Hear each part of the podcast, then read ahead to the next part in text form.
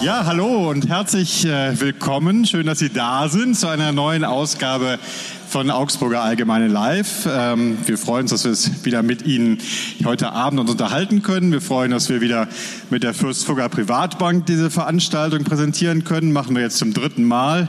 Ich komme aus dem Rheinland, da würde man das schon Brauchtum nennen, das dritte Mal. Wir machen das einfach zum dritten Mal sehr gerne mit Ihnen und äh, wir machen Augsburger Allgemeine Live jetzt schon eine, seit einer geraumen Zeit, aber wir haben trotzdem immer noch eine Premiere, die heute Abend da ist, denn wir hatten noch nie einen ehemaligen Kollegen äh, als Gast hier, Volker Klüpfel, der in unserer Feuilleton- und Journalredaktion tätig war und während der Zeit schon auf Platz 1 der Bestsellerliste einstieg, habe ich gerade erfahren. Stefanie Wirsching ist dabei, die äh, Kollegin von ihm damals war, mit dem kleinen Unterschied, dass sie noch keine sechs Millionen Bücher verkauft hat. Aber wir haben mit ihm, wir haben mit ihm die Bücher gefeiert. Also immerhin, Sie durften also mitfeiern. Und natürlich auch sein äh, Kollege Michael Kober. Und wir freuen uns, dass Sie beide da sind. Herzlich willkommen heute Abend. Vielen Dank. Dankeschön.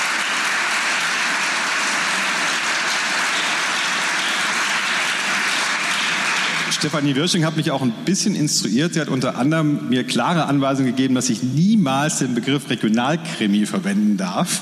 Über Jetzt haben Sie ihn ja das, verwendet. Sie schreiben. Und schon habe ich ihn in der ersten Frage verwendet, aber ich äh, habe ihn ganz gezielt verwendet, nämlich Allgäu natürlich, wo viele der Bücher der legendären Kluftinger Reihe, die Sie bislang spielen, äh, angesiedelt sind. Im Moment muss man als Allgäuer ja vor Stolz eigentlich fast platzen, wenn da jetzt noch der aufrechte Gang erfunden worden ist. Äh, ist das so, oder? Wir wussten das schon lang. Das äh, höre ich von den Kollegen von der Allgäuer Zeitung auch, dass sie das überhaupt nicht überrascht hat. Aber äh, es war einfach so, dass sie das immer angenommen hatten, oder? Man fühlt es, glaube ich, wenn man dort ist, dass es die Wiege der Menschheit ist. Jetzt haben wir tatsächlich den wissenschaftlichen Beweis. Aber man muss ja auch sagen, Augsburg ist jetzt nicht so wahnsinnig weit weg davon. Es, ist, es liegt eigentlich zwischen äh, dem Oberallgäu und Augsburg. Also äh, Du meinst, Sie alle die sind sind quasi durch Teil Augs- davon, kann die man sind sagen. durchgelaufen, als sie ins Allgäu gekommen sind. Da haben sie es quasi, da haben sie sich gedacht, Vielleicht aufrecht wäre finden Sie hier nur Spuren. Okay, also, wenn, man, wenn wir uns jetzt darauf geeinigt haben, und es hat ja jetzt nur zwei Minuten gedauert, dass das Allgäu eigentlich die Wiege der Menschheit und das Größte überhaupt ist, warum dann eigentlich Udo? Also wir hätten den nicht so genannt, das ist Nee. schon mal sicher. Wobei Gucke-Mosi finde ich gut. Also Gu- ist ja, das ist gut, ja. Klassischer, schöner Allgäuer Name, aber Udo ist... Gucki Ja. vielleicht nur. Lucky. Aber, na, Gucki. Ja. Abkürzung von, von So. Gucke Mosi. Ist Aber- ja doch ein bisschen lang. Gucki. Ja, also Mosi, Aber ist, Mosi ist- ist, kann man durcheinander kommen. Man hat, das haben ja die Wissenschaftler. Die Wissenschaftler denken halt nicht äh, in Marketingkategorien, das ist das Problem. Wirklich furchtbar. Würde denn Udo irgendwann jetzt in einem Ihrer nächsten Bücher vorkommen? Kann man von ausgehen, ne? Ja, auf jeden Fall. Also wir, leider haben wir das äh, nächste Stück geplant, weil ihr habt gesagt, das ist eigentlich Gold. Wollen haben wir das mal, ja schon gelesen. Ja? genau, wollen wir mal hier ähm, aufs Aktuelle kommen? Ähm, Eins nach dem es anderen. ist eins geschrieben worden draußen ähm, und es ist natürlich ein ganz anderes Buch als die vorherigen, ein Thriller. Und ähm, ich, vielleicht sage ich mal ganz kurz, worum es geht und ich verrate Ihnen natürlich auch das Ende. Nein, also ähm, ich Das wäre für mal- uns auch interessant. Wir haben schon so lange nicht mehr Ihr habt gelesen. es schon vergessen. Ja, vergessen.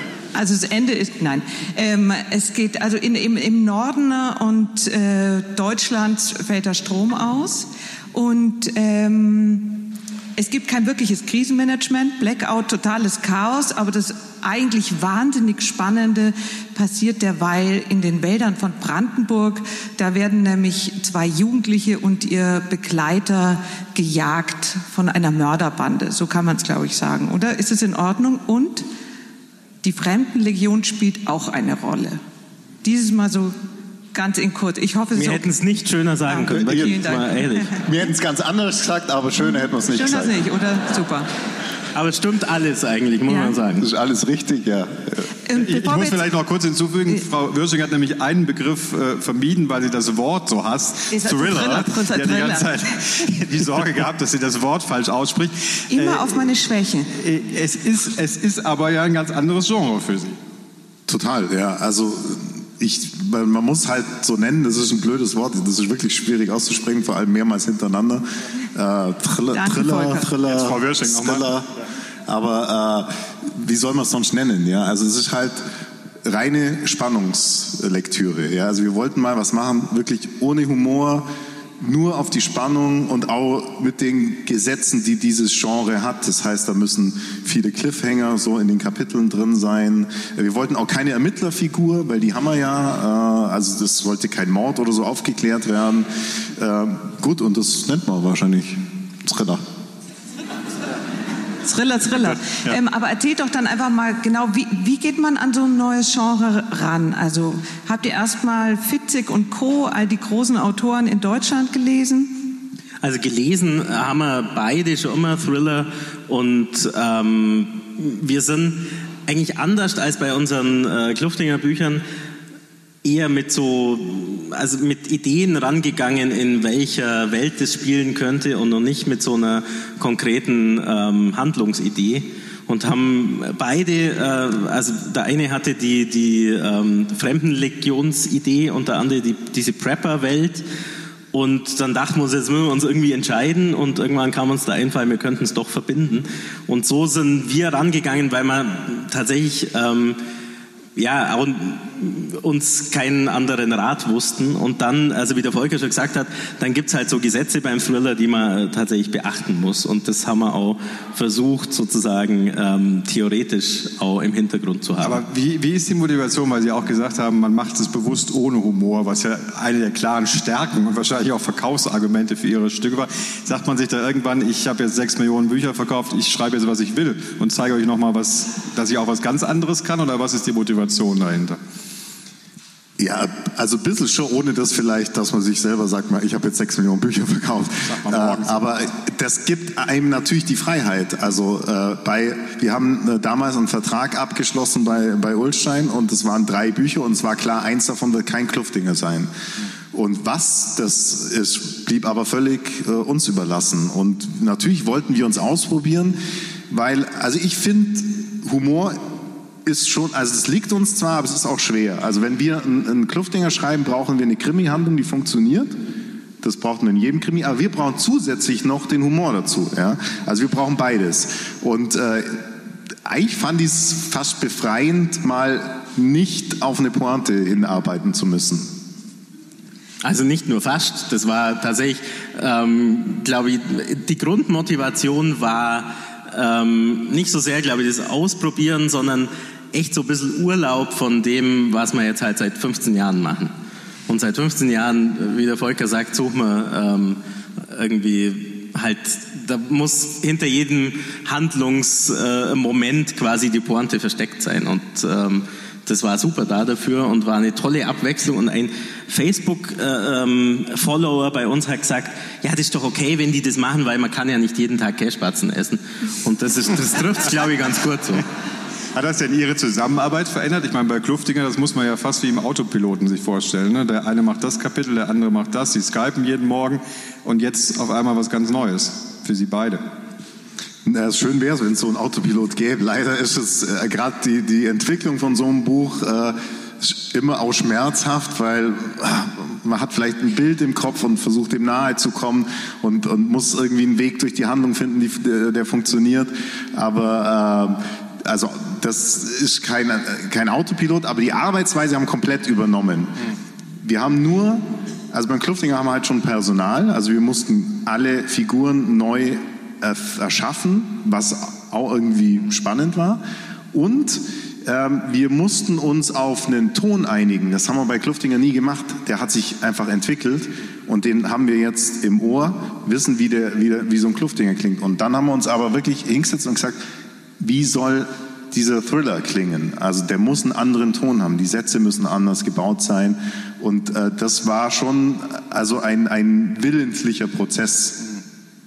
War das, war das Arbeiten denn genauso lustig wie bei Kluftinger? Also ich denke mir, wenn man Scherze schreibt, dann lacht man ja auch gemeinsam. Und in dem Fall habt ihr euch gemeinsam gefürchtet? Also so lustig ist es, glaube ich, tatsächlich nicht äh, beim Kluftinger bei uns.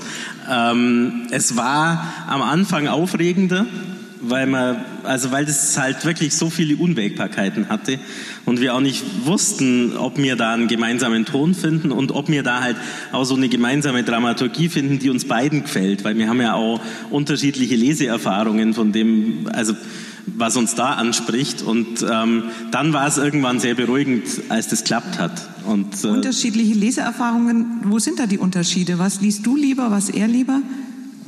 Ja, ich lese halt Literatur und er.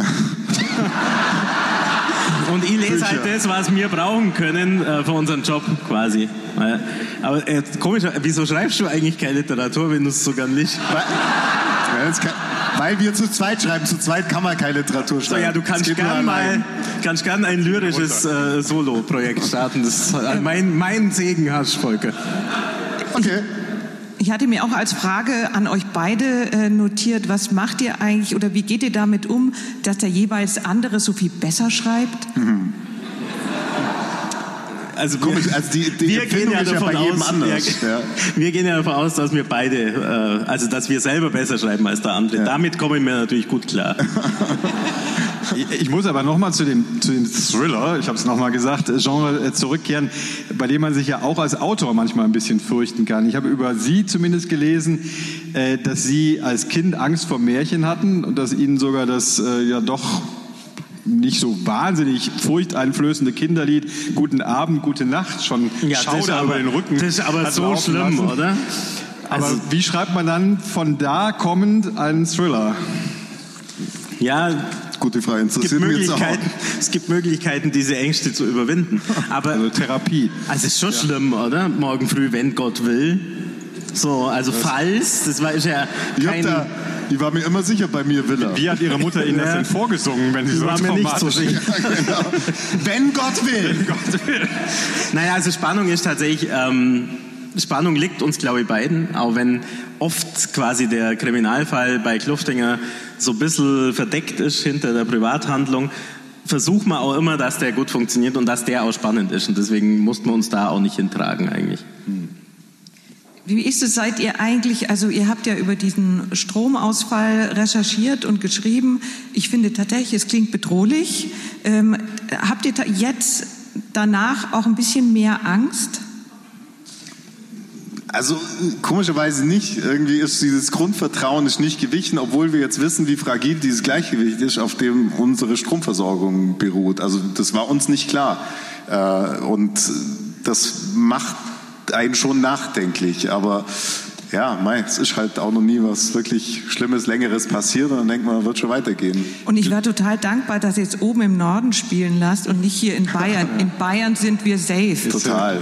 Ja. Weil, glaube ich, wo Frau Wörsching drauf äh, hinaus will, ist, welche Vorbereitungen man jetzt eigentlich trifft. Wir haben mal äh, nachgeschaut, also das Bundesamt für Bevölkerungsschutz und Katastrophenhilfe empfiehlt Bürgern, einen Nahrungsmittelvorrat für zehn Tage anzulegen, sowie kurbelgetriebene oder Solarradios und Not Heizgeräte zur Verfügung zu halten. Wie sieht das bei Ihnen zu Hause aus? Haben wir vorher nicht gehabt und haben wir noch immer nicht, aber wir haben ja also für die Recherche so einen Survival-Kurs absolviert. Also wir waren so Nachmittag, äh, äh waren wir da und äh, Nein, es war jetzt, schon dunkel, als wir gegangen sind. Ja, also bis spät Nachmittag. Wir hätten eigentlich übernachten Guten sollen. Abend, gute Nacht wurde so. schon gesungen. Ich wollte mir das gute Nachtlied des Survival Trainers sparen, darum sind wir vorher gegangen. Und wir, wir, wir können im Wald überleben. Total. Wir, also wir können drei, vier Stunden locker. Wenn wir Spiritus haben, ja, können wir Feuer machen und so. Also das, uns braucht es ja überhaupt Also was wir jetzt wirklich können, ist Feuer machen ohne Feuerzeug. Also das haben wir wirklich gelernt. Wow. Wobei, also man, hätte, man könnte auch ein Feuerzeug mitnehmen, wenn der Stromausfall noch da wäre. Das muss man auch dazu sagen. Aber gut. Aber oft muss man ja dann äh, durch Flüsse warten und dann ist es nass und dann geht es nicht mehr. Und wir können es jetzt auch ohne. Ja. Dann trocknen wir unsere Klamotten aus dem nassen Fluss.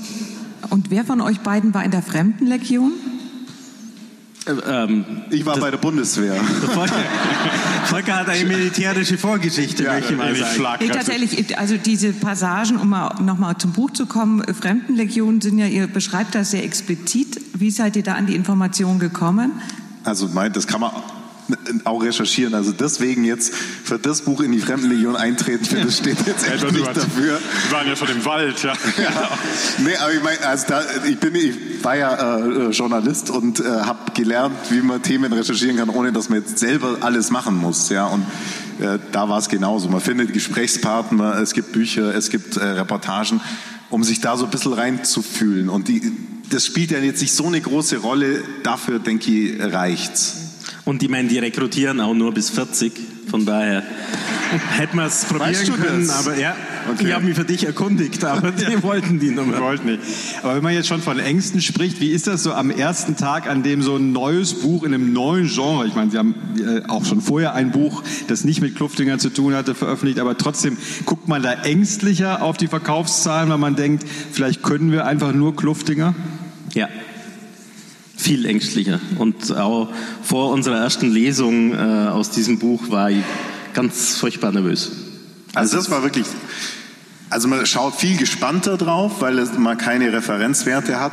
Und äh, vor, vor der Lesung, das war wirklich die Hölle. Also weil wir ja wir mussten ein neues Konzept entwickeln. Also wie bringt man einen Thriller auf einer Bühne, Bühne rüber, dass es aber trotzdem ein unterhaltsamer Abend wird, dass, dass die Leute auch lachen können, aber dass trotzdem die Krimispannung oder die Thrillerspannung nicht verloren geht. Und dann haben wir uns was ausgedacht und hatten natürlich keine Ahnung, ob das funktioniert. Und das ist dann immer der Lackmustest an diesem Abend. Vorher weiß ich es nicht, ja. Und dann hast du Publikum aber vor dir. Und das, wenn das in die Hosen geht, ist halt schmerzhaft. Und da war ich echt, also habe ich ganz schlecht geschlafen. Wie ist dann eure, darf man fragen, erst ähm, Startauflage? Ich glaube, bei Kluftinger waren es 180.000. Steigt man dann viel kleiner ein? Ich glaube, das waren jetzt so 100.000, also schon, sagen wir mal, abwartender. Wobei die, die Verlage ja nicht einfach blindlings äh, Bücher drucken und äh, die dann mal herstellen und ob sie jemand kauft. Die haben ja Bestellungen eingesammelt bei den Buchhandlungen. Die wussten in etwa, wie viel äh, die jetzt zumindest mal in die Buchhandlungen bringen können und nach dem drucken die ja dann. Ähm, ihr bedankt euch ausdrücklich bei der Lektorin im Buch auch, die euch sehr streng redigiert, lektoriert hätte. Ähm, was sind denn diese Gesetzmäßigkeiten, die ihr quasi jetzt neu lernen musstet? Wo ist denn da der allergrößte Unterschied? Also der größte Unterschied sind ähm, die Szenenwechsel und ähm, damit verbunden halt diese Cliffhanger-Struktur, also dass man quasi parallel mehrere Erzählstränge hat. Und ähm, das sind wir jetzt vom Kluftinger, also außer wir haben es mal irgendwie als sozusagen als Besonderes in einem Buch mal ausprobiert, aber das sind wir natürlich nicht ganz so gewohnt und dann muss man schon tatsächlich genauer hinschauen, dass die Anschlüsse stimmen und dass die Motivation stimmt und dass quasi alle Stränge sauber durchlaufen und sich äh, idealerweise am Schluss wieder treffen. Also könnte auch möglich sein, dass das übernächste Buch wieder ein Thriller ist, oder? Also ich denke schon, dass wir wieder einen schreiben werden, wann auch immer, glaube ich schon, ja. Also weil das hat für uns jetzt erstmal funktioniert. Äh, es hat auch Spaß gemacht und ähm, auch muss man ehrlich sagen, mal dem Affen ein bisschen Zucker zu geben und nicht auszublenden, wo wir bei Kluftinger immer ausblenden würden, ja, sondern mal drauf zu bleiben und schauen, wie geht denn so ein Kampf wo, dann aus. Wie, wo, äh, genau, das, das, ist wirklich die Frage, nicht nur, wo ist da bei euch die Grenze? Zum Beispiel Sebastian Fitz, äh, der glaube ich gerade auch wieder ähm, ganz erfolgreich ist, wieder mit seinem neuen ähm, immer erfolgreich. Der hatte einmal doch dieses Buch, da hat er Kindern, sind immer Kinder mit ausgestochenen Augen oder wie war das? Die ganz, Augensammler. Ja, ah, die Augensammler hier gelesen. Ähm, ganz gruselig. Gibt es da für euch so eine Grenze, vielleicht auch, weil ihr sagt, wir wollen nicht, dass unsere Kinder das lesen, was also, Papas äh, da schreiben? Sie Denklied. Ja, also wir würden nie was machen, wo Kinder zu Schaden kommen, weil wir beide Eltern sind. Also das geht nicht. Also ich kann sowas auch nicht lesen. Ich kann auch keine Filme anschauen, wo Kinder irgendwie zu sagen, geht nicht. Äh, das hat aber nur mit meiner persönlichen Situation zu tun. Was, äh, glaube ich, bei uns die Grenze ist und was ich schon auch wichtig finde, bei, bei vielen so äh, Büchern in dem Bereich hat man das Gefühl, die setzen sich erstmal hin und überlegen sich nicht eine Geschichte, sondern überlegen sich die krudestmögliche Art, jemanden umzubringen. Ja? Also da werden äh, Sachen verwendet, die du äh, in deinem äh, Küchenschrank stehen hast, aber äh, wo du nie drauf kommen würdest, dass damit auch jemand äh, aufschlitzen und sonst was machen kann. Und das finde ich, das ist für mich ein reiner Selbstzweck um, um mit so, so einem Grusel-Brutalo-Element zu spielen. Also es war schon wichtig, dass wenn da ein Kampf auf Leben und Tod stattfindet, dann, dann, dann zeigen wir oder, oder beschreiben wir den auch und der endet dann auch halt für einen tödlich. Aber da, es geht nicht darum, das auf die brutalst mögliche Art zu machen. Es gibt ja auch, also so viele Tötungsarten, wie es in diesem Genre gibt, so viel Folter und, und Quälarten gibt es auch. Und ich glaube, da waren wir auch sozusagen, äh, ohne uns darüber abzustimmen, einig, dass das auch nicht unbedingt sein muss. Wie erklären Sie sich eigentlich, dass Verbrechen sich so gut verkauft? Weil Sie sind ja sicherlich nicht wissentlich, aber in eine echte Verkaufsmaschine eigentlich reingestolpert. Ungefähr ein Viertel des deutschen Buchumsatzes wird mit Verbrechen äh, erzielt. Woran liegt das? Also ich glaube, dass tatsächlich äh, Krimi äh, in Literatur und Film immer deswegen funktioniert, weil es halt ähm, also weil quasi eine, eine Tat, ähm, glaube ich, so den, den gesellschaftlichen Konsens und die gesellschaftliche Normalität durcheinander bringt und in Frage stellt. Und innerhalb des Buches wird es entweder durch eine Erzählerfigur, ähm, wie beim Kluftinger, oder ähm, sagen wir mal, durch andere Mechanismen wie äh, in vielen Thrillern ähm, gelöst oder, oder aufgelöst am Schluss. Und ähm, normalerweise ähm, ist sozusagen äh, die Welt danach wieder in Ordnung. Ich glaube, das, äh, also es muss was sein, was so die moralische Welt ein bisschen aus den Angeln hebt. Aber finden Sie denn selbst das Böse oder das Verbrechen faszinierend? Ja, absolut. Also ich glaube, das äh, gilt für die meisten Menschen. Das ist einfach diese dunkle Faszination dessen, was man natürlich nie erleben will und, und äh, sicher auch nicht selber ausleben will, aber was halt schon in uns drinsteckt. Also, äh, und dem kann man halt so nah wie möglich kommen mit so einem Buch, ja, ohne dass man, dass man selber irgendwie Schaden nimmt oder andere Schaden nehmen müssen. Also nehme ich an, Sie sind Fans des jüngsten Joker-Films auch gewesen. Ja, ja, auf jeden Fall. Ja. Und es gibt auch äh, ganz also sehr erfolgreiche äh, Podcasts, die sich ja nur mit Verbrechen mhm. beschäftigen, mhm. weil also wenn, wenn da nur dran steht, ungeklärter Mord vor 45 Jahren, das ist, das ist, da geht schon die Maschine im Kopf los bei vielen. Mhm. Und dann eben auch Respekt nicht nur vor dem Verbrechen an sich, sondern vom Verbrecher, wenn man auf sowas schaut wie das grüne Gewölbe jetzt, diesen Einbruch, der in den letzten Tagen die Republik erschüttert hat, ist dann eher mit meinem Gedanken bei den Verbrechern. Wie macht man jetzt sowas? Wie kommt man damit durch? Oder? Also es gibt ja so diese, ähm, diese Gentleman-Verbrecher. Also ich glaube, da jetzt äh, in Dresden war das, glaube ich, nicht so der Fall. Da ist es auch, da hat es, glaube ich, tatsächlich, wenn man das mitkriegt, hat die Leute so getroffen irgendwie. Also das ist so ein, ähm, so ein emotionaler Moment. Ich glaube, der ist jetzt nicht so sympathisch, aber man kennt es ja so von äh, Ocean's Eleven und so. Mhm. Also dieses äh, quasi in Anführungszeichen saubere Verbrechen, bei dem niemand, äh, also zumindest äh, äh vom Leben her zu Schaden kommt. Und da gibt es halt schon so eine, eine Faszination. Ja, also kam heute ein Interview im Radio äh, war, war das eine, eine Psychologin, also die, das nennt man wohl den tüchtigen Verbrecher. Also der irgendwie, mit dem man nur mitgehen kann, weil der sich einen tollen Plan ausgedacht hat, aber es ist halt niemand wirklich mhm. zu Schaden gekommen. Es gab nur Vermögensschaden sozusagen. Mhm. Äh, das funktioniert natürlich nicht mehr bei Gewaltverbrechen. Da, mhm. da hört es auf, obwohl auch medial ja die Auseinandersetzung oder die Beschäftigung mit den Tätern schon eher die Regel ist und mhm. mit den Opfern mhm. halt nicht, was mhm. natürlich bedauerlich ist, aber mhm. auch aus dieser Faszination halt herrührt. Mhm. Mhm. Wobei jetzt, bei, also beim klassischen Krimi glaube ich, die Sympathien tatsächlich bei der Ermittlerfigur liegen oder bei einer wie auch immer gearteten Rächerfigur, weil da halt immer erstmal sozusagen ein, ein Verbrechen an Leib und Leben äh, steht und da hört es mit der Sympathie, glaube ich, schnell auf. Wie würde Kluftinger jetzt in Dresden ermitteln? Ja, das ist ganz witzig. Also äh, natürlich habe ich sofort, äh, wir hatten ja mal so eine so eine Heist-Geschichte auch bei uns und und haben uns intensiv damit befasst, wie kann man denn wo einbrechen und äh, was für Sicherheitsvorkehrungen gibt es und so. Ja, also, also in der Vorbereitung. du warst aber irgendwie in der letzten Zeit irgendwie viel unterwegs auch, muss man sagen. Ja, ja. Ja, in der Vorbereitung eingestiegen man unterscheidet sich ja tatsächlich nicht so arg von einem Verbrecher, wenn man, wenn man ein Verbrechen plant, auch wenn es nur literarisch ist. Ja. Erstmal im Kopf muss man das durchspielen. Ja? Und, und, es gibt auch viele Informationen, die frei verfügbar sind, ja.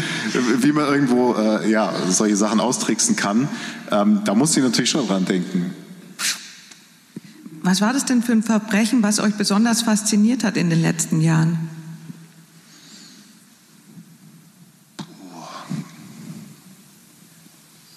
Gab es da eins, das uns fasziniert hat?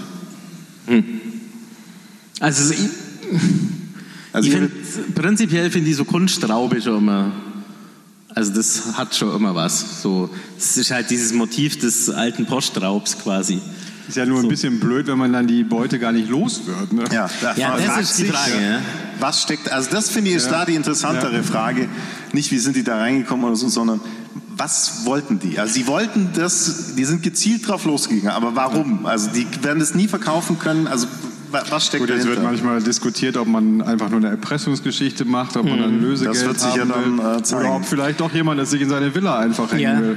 also das wäre natürlich, sagen wir mal, das Schlimmste von allen, wäre, wenn sich das jemand halt, also äh, so für seinen Kellertresor kauft und dann irgendwie nur noch allein anschaut, bis er irgendwann quasi Vielleicht trägt. Aber nicht werden die nicht, nicht einfach ja. zerstört, die Diademe und alles andere und dann einzeln verkauft?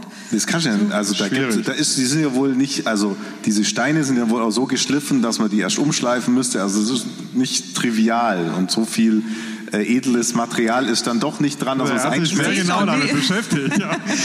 Das war bei deiner Goldmünze, bei der großen, die du da durchs Fenster geklaut hast, leicht. Das war einfach. Da war es einfach. Hat er als Zahngold, als. Nee, aber wenn, wenn ich jetzt ein Verbrechen nennen müsste, also wa- was, was mich schon Jahre begleitet, ist diese Hinterkaifeck-Geschichte.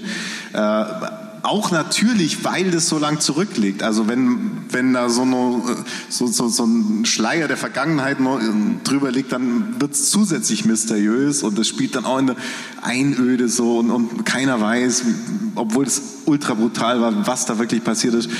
Also das äh, kommen auch immer wieder neue Bücher raus dazu, äh, ist nach wie vor faszinierend. Gibt es auch einen tollen Kriminalroman, Tannöd Ja, ist das genau. dazu. Ähm, aber stelle ich mir das dann so vor, dass ihr quasi die Zeitung lest und sagt, ach schau mal, spannend, da ist Folgendes passiert. Wie hat das gemacht? Wir notieren gleich mal mit oder so. Also sucht ihr so eure Anregungen für die Bücher, indem ihr euch durch die Krimispalten quasi lest? Also auch, das kann schon oft mal eine Zeitungsmeldung sein, ähm, aber selten eigentlich dann sind es Verbrechensgeschichten, die für so eine ganze äh, Buchhandlung herhalten, sondern es sind dann mehr so Facetten, die man dann ab und zu mal reinbringt. Das Böse ist in euch drin. Offenbar. In dir auch. Wie, wie muss man sich das eigentlich vorstellen? Ich bin fasziniert von diesem Gedanken, dass Sie jeden Morgen, ich glaube 9.15 Uhr oder wann ist es, der Skype-Termin? 30. 9.30 Uhr, okay. Ja, ganz frisch, ja. Also ein bisschen später. Volker macht jetzt morgens immer Gymnastik, deswegen braucht er 40 Stunden länger. 9.10 Uhr bis 9.30 Uhr ist Gymnastik. Äh, was macht man da? Also was bespricht man dann morgens? Gibt man sich gegenseitig Arbeitsaufträge oder wie muss man sich das vorstellen? Auch, ja. Also das kommt jetzt darauf an, in welchem Stadium wir sind von dem Buch. Also im Moment zum Beispiel sind wir in einer Planungsphase. Es gibt nur keine äh, durch, durchgeplottete Handlung. Wir, wir überlegen uns gerade, wie kommt Kluftinger durch den nächsten Fall. Ja, also, äh, und da fangen wir einfach an. Da hangeln wir uns von Station zu Station dass schlüssig eine Aufklärung am Schluss äh, äh, dabei rauskommt. Dann werden wir dazu übergehen, Privatszenen uns über, zu überlegen. Und wenn wir das alles haben, dann gehen wir einfach Schritt für Schritt durch die Handlung durch. Und das passiert halt am Skype-Bildschirm, weil wir festgestellt haben, da müssen Sie aber einen Psychologen fragen, warum das so ist. Es ist wichtig, dass man sich sieht dabei. Also wir haben es auch am Telefon probiert, funktioniert nicht. Treffen ist irgendwie anstrengend, man muss einen anderen Kaffee machen und so Zeug. Und, So Form der Zivilisation. Kann schlimm sein. und Skype ist jeder bei sich, was, was schon irgendwie ganz, ganz nett ist. Und äh, man muss, kann auch im Schlafanzug bleiben, wenn man will. Und ähm, ja, und dann muss man sich trotzdem auch sehen dabei. Keine Und es ist dann wirklich völlig egal, wer was schreibt. Das ist dann zufällig oder hat jeder so seine gewissen Stärken oder so, wo sie dann zuordnen, na, das kannst du besser, das kannst du. Also eigentlich muss jeder alles schreiben.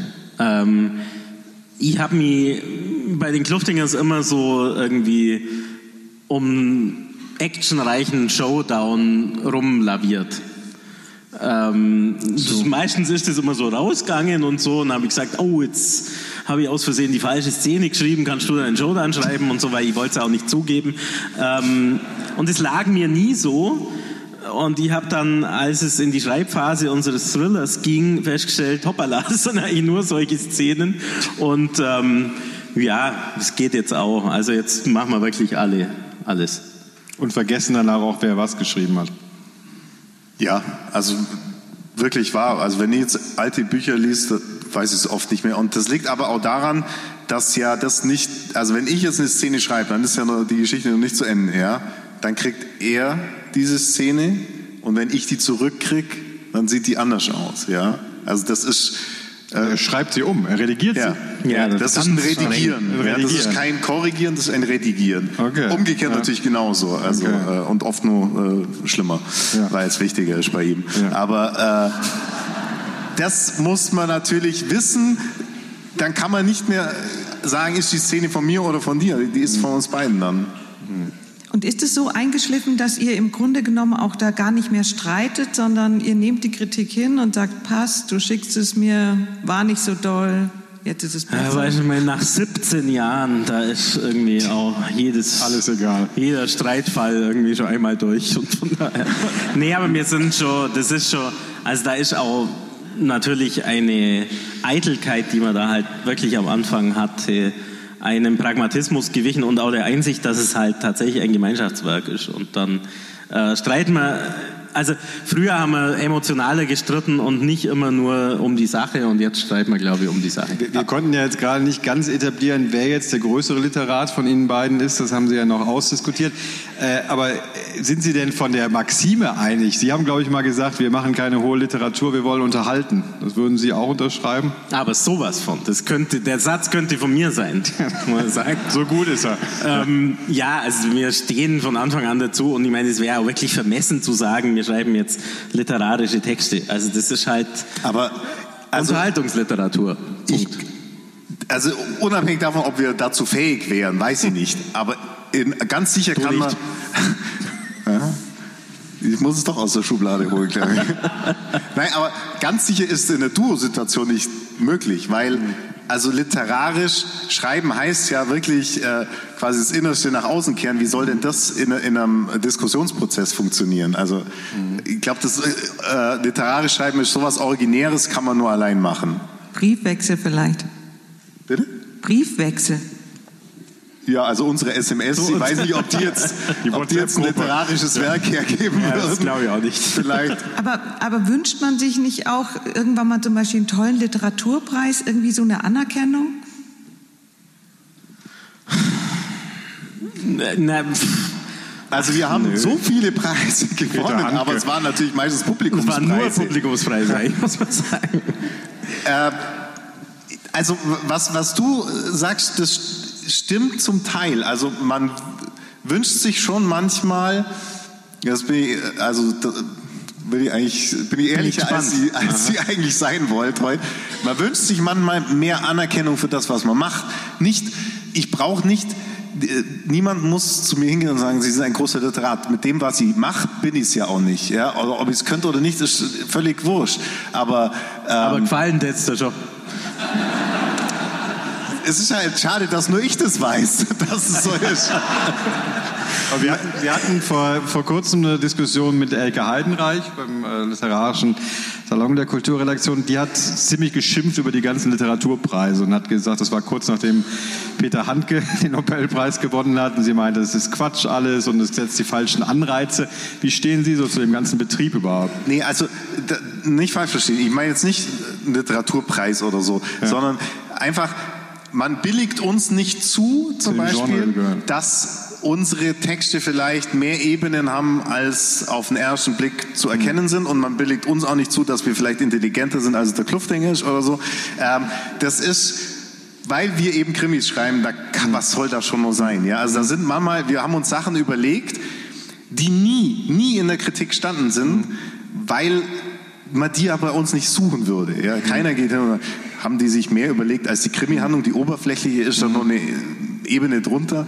Nee, kann nicht sein, also suche ich es auch gar nicht. Ja, und das, da denkt man sich schon mal, mal muss, ist das jetzt so typisch deutsch? Ich weiß es nicht.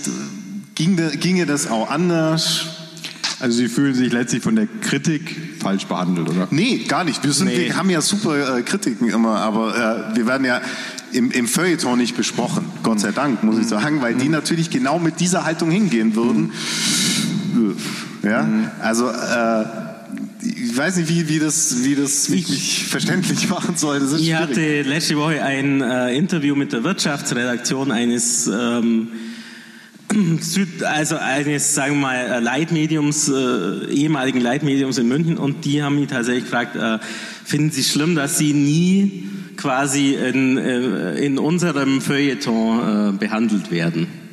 Und ähm, dahinter fragt man natürlich quasi die, also äh, bei Ihrer Zeitung ist es ja nicht so, aber natürlich ähm, also die Frage ist schon, ähm, rein unterhaltende Filme werden zum Beispiel äh, also in den äh, großen überregionalen Tageszeitungen natürlich besprochen.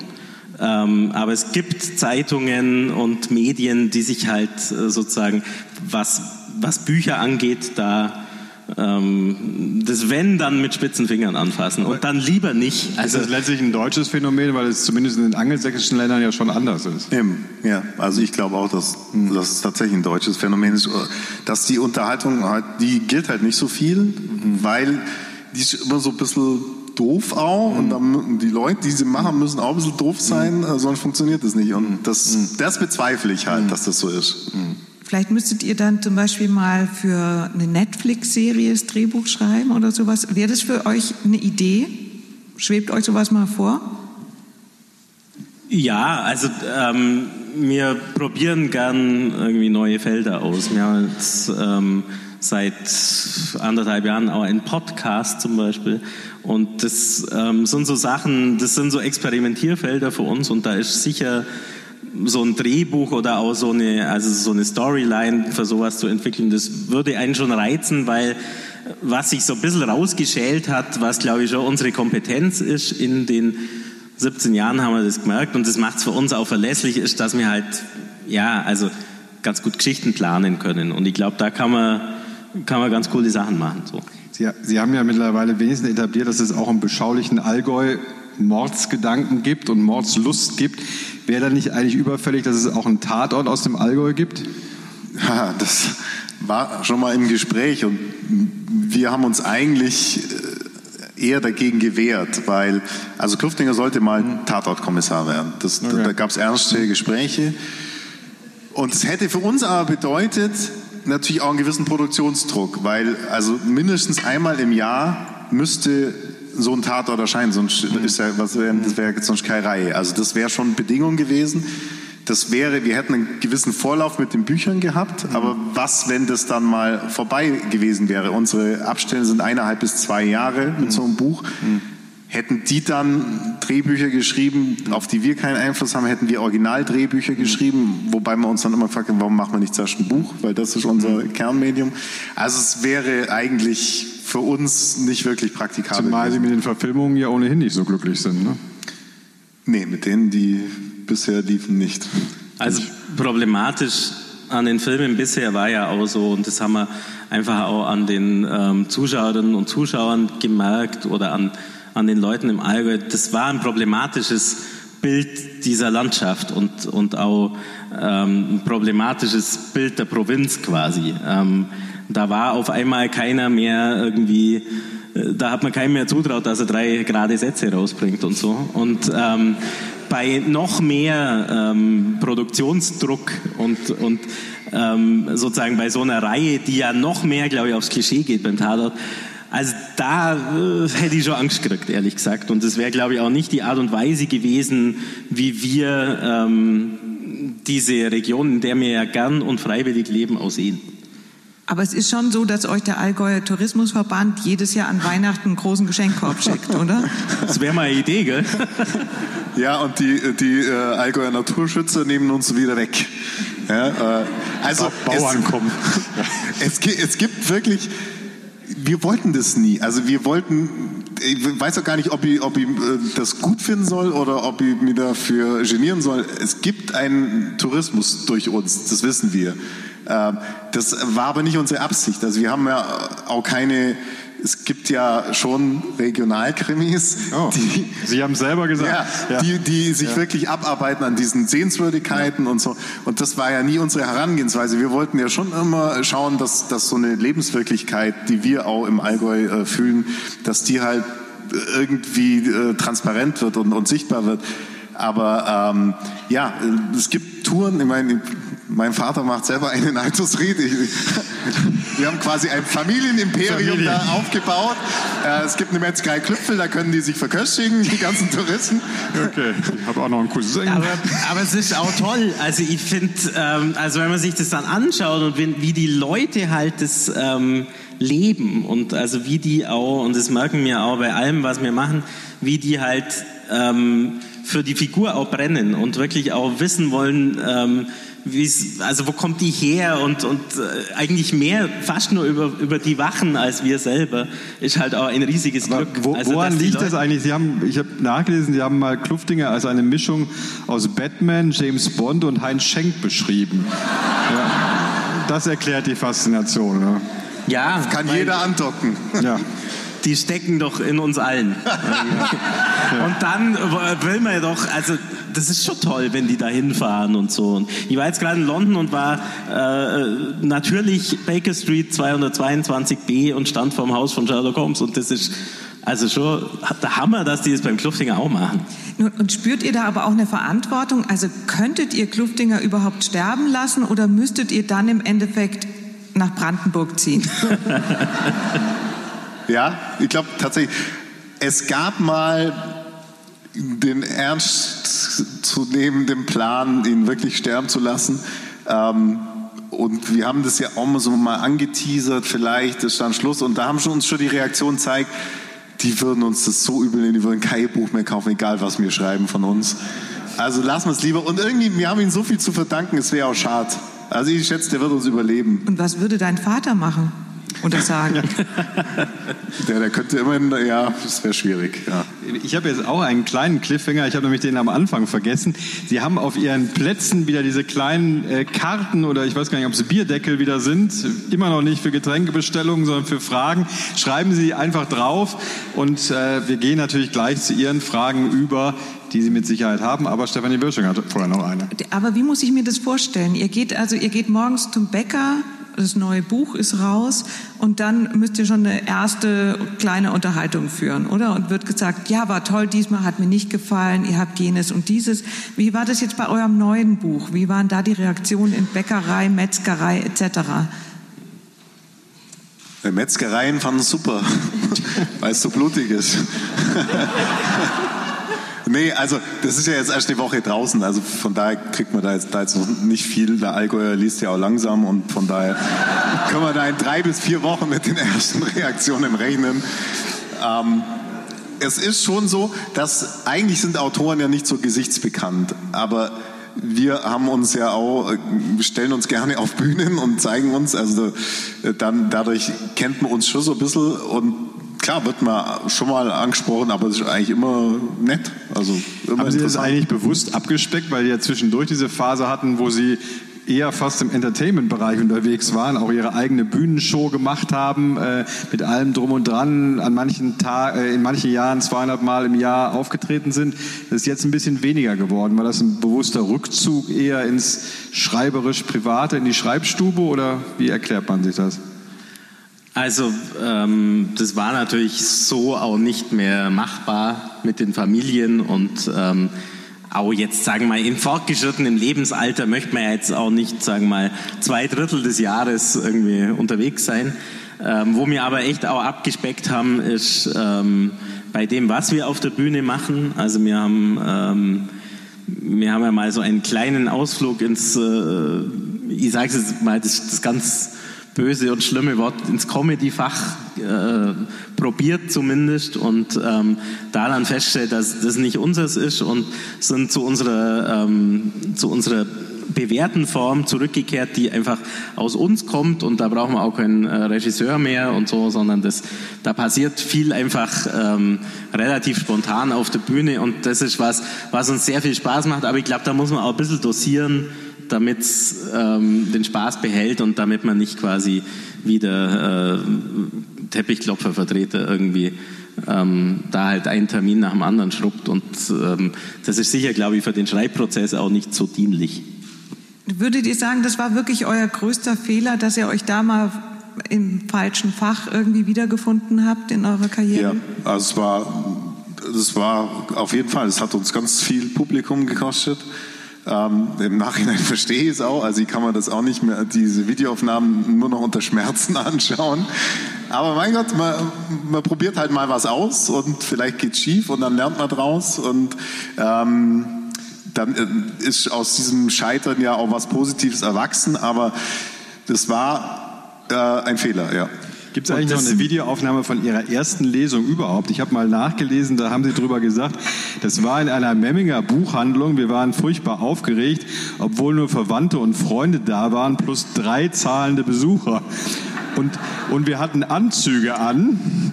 Wir waren vorher extra in Metzingen und haben uns neu eingekleidet. Ja. Ja. Also noch damals. nicht mit der Jeans auf eine Bühne gegangen. Dam, aber hier das gleiche Hemd mit dem Ausrufezeichen, die damals in Metzingen. Aber ähm, es ist, sagen wir mal, es gab damals ja noch gar keine Videos. Also so, also die waren nur riesengroß, so Videokameras und äh, nein, es gibt keine, es gibt äh, kein, keine Tonaufnahme, auch keine Bildaufnahme. Aber es ist alles äh, gespeichert. Von, nee, hier. von der ersten Lesung nicht, aber es gibt schon von den ersten Lesungen schon Dokumente, die, die sind auch schmerzhaft, aber auf eine andere Art und Weise. Also das ist halt, da sehe ich halt zwei Jungs, die plötzlich was machen sollen auf einer Bühne, was sie eigentlich nicht gelernt haben, was sie nicht können. Und ähm, da war es natürlich für uns Gold wert, dass wir im kleinen Rahmen das ausprobieren konnten und langsam größer geworden sind. Und jetzt haben wir keine Angst mehr, äh, einen großen Saal zu bespielen. Aber das hätten wir damals nicht gekonnt. Ja. Es war wirklich so, wir haben gelesen und wenn, wenn einer nicht gleich die Stelle, seinen Einsatz gefunden hat, dann hat er so eingesackt, ja, Seite 73. Und jetzt Aber- ist es ja, man wartet ja bloß drauf, dass da aus dem anderen was Ich, passiert. ich habe weitergelesen Aber- im Interview, weil wir gerade schon beim Allgäu waren. Früher haben wir uns nicht mal getraut, aufzustehen. Selbst bei der Begrüßung und Verabschiedung sind wir sitzen geblieben. Wir haben uns das Aufstehen also tatsächlich erarbeitet. Das ist also der Allgäuer in Ihnen, der aufrecht Ja. gegangen kommt. Ja.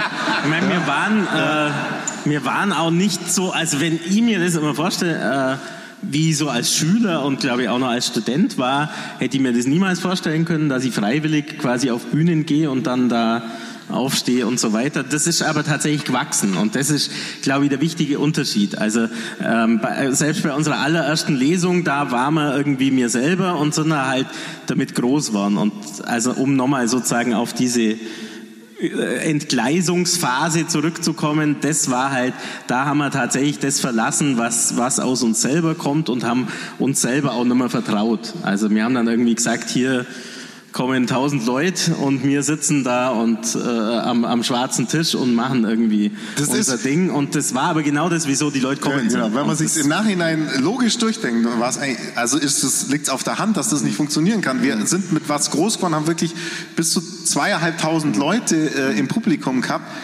mit wir sind am Tisch oder um den Tisch rum. Und dann haben wir gedacht, jetzt sind wir so groß, es reicht nicht mehr. Wir müssen viel mehr machen, wir müssen was bieten. Aber die Leute sind ja deswegen gekommen, ja, und dann sind sie halt deswegen äh, nicht mehr gekommen. Manche Fehler muss man halt machen, bis man sie glaubt. So. Aber ist es dennoch so, dass diese Lesungen für euch im Grunde genommen der größte, also habt ihr das als den größten Erfolg empfunden, so gemeinsam, oder ist der, oder ist wirklich der besondere Moment, wenn das Buch abgeschlossen ist und ihr zwei über Skype euch noch zuwinkt? Wie ist das eigentlich? Also man kriegt es natürlich sehr direkt mit, wenn jetzt eine Lesung gut gelaufen ist. Und jetzt gerade ähm, unsere äh, Premiere letzte Woche in Kempten, noch dazu halt daheim vor heimischem Publikum und vor den ganzen Gästen, Familie und Freunde und so. Da kriegt man es halt viel direkter mit, als wenn man jetzt halt der Lektorin das, äh, das Manuskript schickt oder auch äh, wenn die Meldung kommt, dass man nächste Woche in der Bestseller steht. Das, Ja, wir sind ähm, halt auch keine Feierbiester. Ja? Also wenn wir ein Buch beendet haben, dann klatschen wir wirklich mal ab und das war's dann. Ja? Und wenn wir nicht die Premieren hätten, wo man halt irgendwie gezwungen ist, danach noch was zu trinken, dann würden wir gar nicht feiern. Ja? Also Wobei wir uns jetzt eigentlich heiße Schinkensemmel auf dem Weihnachtsmarkt in Augsburg gegönnt Stimmt. haben. Das war für uns schon auch ein besonderer Moment. So. ein wilder Abend. Aber sie sind ja fast an, an, äh, gekettet. Also sie dürfen den Kluftiger nicht sterben lassen, haben wir gerade schon etabliert. Trennen dürfen sie sich eigentlich auch nicht, weil alleine geht es dann auch nicht mehr weiter. Dabei ist ja der häufigste Trennungsgrund eigentlich nicht Mord oder Totschlag, sondern Langeweile bei einem Ehepaar. Eben. Uns ist es ja nicht langweilig, weil, das ja, weil wir ja noch so viel vorhaben. Achso, wir sind kein Ehepaar. Nicht, ja. dass jetzt, äh, weil wieder Ihre also, Informationen sind. Das hatte sie mir gar nicht. Wäre verstörend für unsere Ehefrauen, wenn sie das jetzt mitkriegen würden. Sie gehen da offen mit um, ja, genau. Dazu muss man sagen, das hattest du ja aber das letzte Mal erzählt, dass am Anfang, wenn sie auf Tour waren, die sich ja eigentlich immer ein Bett teilen sollten. Ja. Lesetour, aber da habt ihr euch ja immer geweigert. Ja. Gesagt, nee, also jetzt ist mal Schluss. Ja, nee, sonst wären wir jetzt nicht mehr als du unterwegs. Ja. Aber wie ist es dann, jetzt nach Brandenburg zu gehen? Ist es dann auch befreiend, nicht über die Heimat schreiben, zu schreiben? Ja. Und dann kann man mal richtig da kann man mal richtig und da muss man einfach, ähm, also äh, Brandenburg, äh, das ist ähm, war jetzt für uns natürlich ganz gut. Da gibt es tatsächlich nur Urwälder, die letzten Urwälder in Deutschland und ähm, das, waren war jetzt die, die ihr drei Stunden weil, angeguckt habt, oder? Ja, genau. Und ähm, also das war jetzt natürlich auch praktisch, weil also Teile des Buches ja in Berlin spielen und so.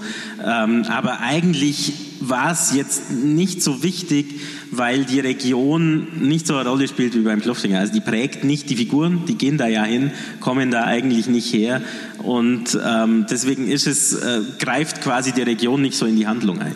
Aber will man sozusagen seine Heimat auch nicht beschmutzen? Nee, nee, nee, nee, das hat gar nichts damit zu tun. Im, Im, Gegenteil, offensichtlich, obwohl da jetzt ja Mord und Totschlag in unseren Büchern stattfindet, wird sie attraktiver dadurch für, für Auswärtige. Nee, aber äh, wir hätten das natürlich im Allgäu spielen lassen können. Aber was wäre die Konsequenz gewesen? Überall wäre drin gestanden, jetzt schreiben sie einen Allgäu-Thriller. Und das hätte ich echt nicht, nicht verkraftet.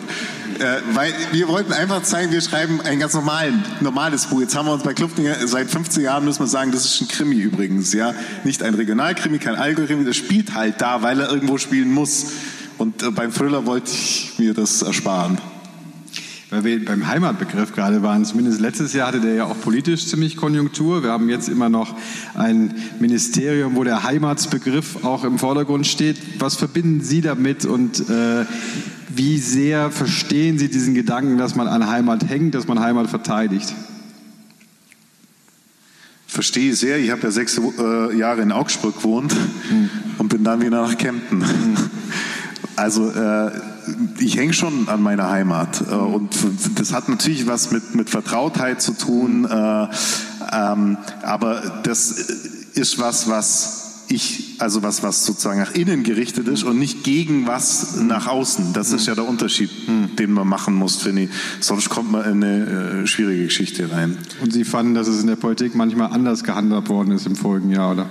Naja, klar, also ich meine, damit leben wir ja jetzt mhm. seit Jahren, dass mhm. eben dieser Heimatbegriff als, mhm. als Abgrenzung nach außen verstanden wird. Und das ist äh, bedauerlich, weil das müsste ja nicht sein. Man kann ja trotzdem an der Heimat hängen und, und, und Heimat verbunden sein, ohne dass man äh, äh deswegen äh, was anderes ablehnt.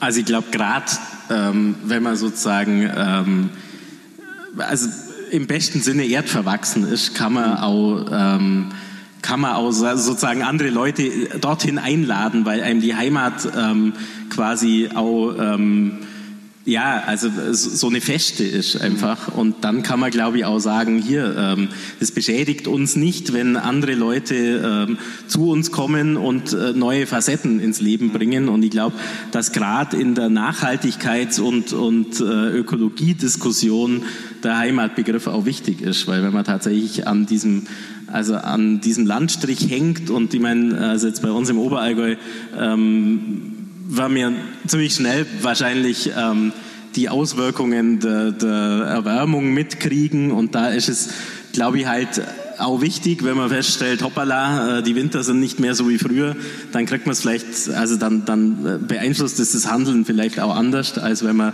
tatsächlich nicht verwurzelt ist. Wie politisch muss man sich vorstellen? Wie oft kommt man in Diskussionen vor, wir könnten ja auch ein Zeichen setzen zu bestimmten Positionen, die Sie jetzt gerade beschrieben haben. Sie haben Millionen Publikum, das Sie damit erreichen könnten. Bei Kluftinger ist es ja auch manchmal erkennbar, dass er schon eine Offenheit zeigt, äh, auch gegenüber dann fremderen Einflüssen. Sind das Botschaften, die, also, die Sie diskutieren, wo Sie sagen, das möchten wir jetzt mal als Zeichen in unseren Büchern setzen?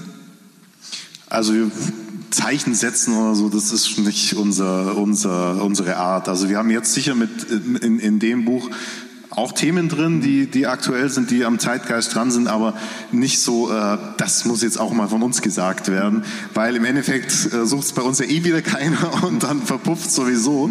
Ähm, aber klar, wenn es uns äh, als wichtig und für die Geschichte sinnvoll erscheint, dann werden wir es reinschreiben, aber nie so mit so einem Sendungsbewusstsein, das, mhm. das sind nicht wir. Mhm. Also das dann eher sozusagen ähm, als, also quasi, es ist nicht falsch verstehen, aber sozusagen als populäre äh, Figur, was uns angeht, mhm. da kann man dann schon mal bei Facebook auch sozusagen Position beziehen oder, oder ähm, und das ist natürlich schon auch ganz schön, also äh, wenn man sozusagen weiß, ähm, dass das auch Leute mitkriegen.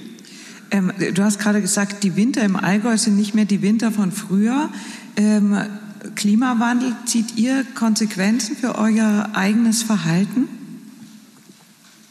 Ähm, ja, also man, versucht halt natürlich auch die, ähm, also man versucht schon, finde ich, äh, Sachen zu hinterfragen, ob die so okay sind. Also ich bin zum Beispiel früher schon sehr gern ähm, zu den Auftritten mit dem Auto gefahren.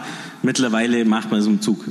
Also ja, wir sind auch geflogen, also muss man ja. auch sagen. Äh, äh, und auch Strecken geflogen, wo, wo ich mir heute auch sage, nee, also das macht man einfach nicht mehr. Ja? Also wir fahren, denkt 90 Prozent mit dem Zug. Das sind natürlich Sachen, uns beschäftigt das auch. Ich meine, wir haben, wir haben äh, viel darüber diskutiert. Diese ganze Diskussion, die jetzt kommt, also was diese ökologische Diskussion, die hatten wir schon mal. Und ich glaube, wir waren die letzte Generation, die sie, die so intensiv hatte. Also ich weiß, wie wir meinen Eltern äh, Wasserstopper im Klo aufgeschwätzt haben und so, ja, weil wir gedacht haben, wir müssen die Welt retten, sonst macht's keiner, ja. Hat sich dann wieder verspielt. Man hat auch irgendwie gedacht, ist ja alles in Ordnung. Also es war irgendwie nicht mehr so Thema und jetzt kommt es wieder und jetzt kommt die neue Generation und greift es wieder auf und äh, da fühlt man sich schon dran erinnert, dass, dass man das auf jeden Fall auch ernst nehmen muss. Es muss auch nicht immer die Schenkensemmel sein. Am Weihnachtsmarkt darf auch mal quasi fleischlos sein, finde ich. Diskutiert ihr bereits mit euren Kindern? Ja, geht los. Meine, meine Tochter ist 13 und ähm, wir hatten neulich, also ich, ich nehme ja schon immer die Netzle jetzt so halt. Aber es ist halt, Mama ist im Korb kein Netzle drin. Und jetzt Nie. muss die. Man hat es immer daheim liegen, das ja, Netzle. Also und jetzt muss die halt neu. Ich habe aber schon alles Obst in eure Tüte. Und die war aus 70 Prozent äh, wiederverwertbar. Also oder halt aus nachwachsenden Rohstoffen. Und ich habe alles neipackt und einzeln raus und so habe ich schon mal, also habe ich einen Ampfiff gekriegt von meiner Tochter, habe dann aber, äh, sagen wir mal, diese Dani Sahne Joghurt äh, diese vier Plastik-Trays mit dem äh, Karton nur außenrum, war es dann, sagen wir mal, schnell erledigt, die Diskussion. Aber das ist ja gut so. Also ich glaube, als Elterngeneration muss man auch herausgefordert werden. Und, und gehen die auch zu Friday for Future? Wohin? Friday for Future? Thriller, Thriller, Thriller. Volker hat doch Freitag sein, seinen Seniorenstammtisch. Nee. da, muss, da muss ich Essen machen für mein Schulkind, wenn es heimkommt. Da, nee, da, gehen, also, da, sind wir ja nicht die Zielgruppe. Da würde man ja denken, was wollen jetzt? Also, eure Kinder? Na, die, sollen, Kinder, die ja? gehen schon, also die, nein, die gehen, die haben jetzt nun, die sind ja nur zu klein. Aber ich bin ja Lehrer, also, also ich war ja Lehrer oder das bringt mir auch nie weg, das mit dem Lehrer sein. Und schwierig, schwierig, schwierig, schwierig. Ja, wie ist da deine Position? Also, das ist halt schon so die Geschichte mit den zwei Seelen, weil ich natürlich weiß, wie wichtig das ist, dass man in der Schule nichts verpasst.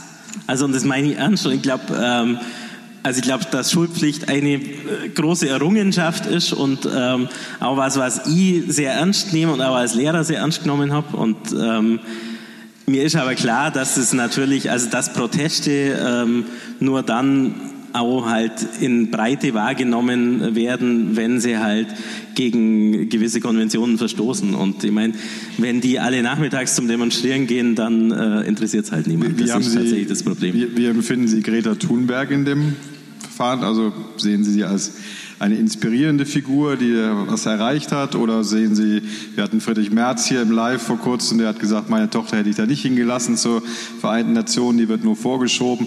Wie sehen Sie das? Naja, die hat, also das ist halt die, äh, die große Galionsfigur dieser Bewegung und die braucht man halt und die ist natürlich auch umstritten und äh, die ist auch speziell, aber die hat was, was angestoßen. Also das, das begrüße ich natürlich schon. Was ich mich immer frage, warum habt ihr eigentlich noch nie zusammen ein Kinderbuch geschrieben? Was für ein Buch? Kinderbuch. Kinder- Kinderbuch. Kinder, Kinder. Weißt du, die kleinen Leute, die bei ja. dir auch im Haus wohnen. Friday Muss man, muss for man Hörgerät richtig einstellen hier. Ein Also, Kinderbuch. Oh, weil ja. wir keine Zeit hatten Hört bisher. hier aber wirklich schlecht. Also ich habe auch Schwierigkeiten. Ich habe verstanden, Kinderbuch, Ich weil ich dachte, wir haben doch so viele Also Kinderbücher. Ich verstehe es wunderbar. Noch mehr Killerbücher. Also äh, tatsächlich, weil wir noch keine Zeit hatten. Wir haben ein Konzept für ein Kinderbuch. in der Schublade liegen, Schublade. ja. Und das schieben wir so vor uns her. Und Wie alt sind die dazwischen. Kinder? War das deutlich? Wie alt sind die Kinder? Me- Meine? Drei und zehn. Dann ist noch ein bisschen Ist noch Zeit. ein bisschen Zeit. Okay. Aber es könnten ja auch andere Kinder sonst lesen. Meine sind 13 und 10, da, wird's jetzt, da wäre es schon Zeit jetzt. So, Und die Ältere hat schon. Kluftinger gelesen? äh, gerade dabei. Äh, was sie beide gelesen haben, ist unser Adria-Buch. Ähm, in der ersten Reihe sieht man mehr. Da kriege ich immer ab und zu mal Witze präsentiert. Das ist ein bisschen schwierig.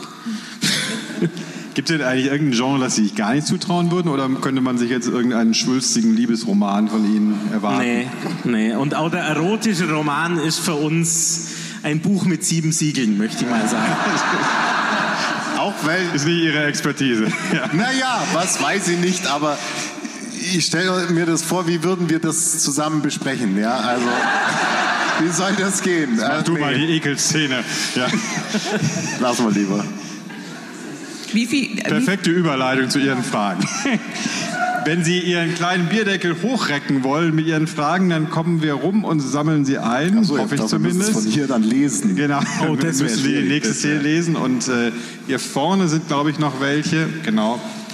Ähm, aber Während des Einsammelns noch eine Frage tatsächlich ähm, zu Donna Leon ist, glaube ich, bei, ich habe es aufgeschrieben, 28. Brunetti-Fall ähm, und Simeon schrieb 75 Migré-Romane. Wo siedelt ihr euch da an? Was ist möglich bei Die waren ja allein. Ne? Ja. Das geht ja viel leichter. Also, Äh, 75 schaffen wir schon mal nimmer, muss man sagen. Ähm, es gibt keine Zahl, ähm, aber wir haben jetzt festgestellt, dass die Figur nicht auserzählt ist und der, ähm, also wir haben noch ganz schön viel mit ihm vor, weil er aus, also Kluftinger, der muss auch so eine äh, Entwicklung nur durchmachen und also ich glaube, ein paar gibt es schon noch.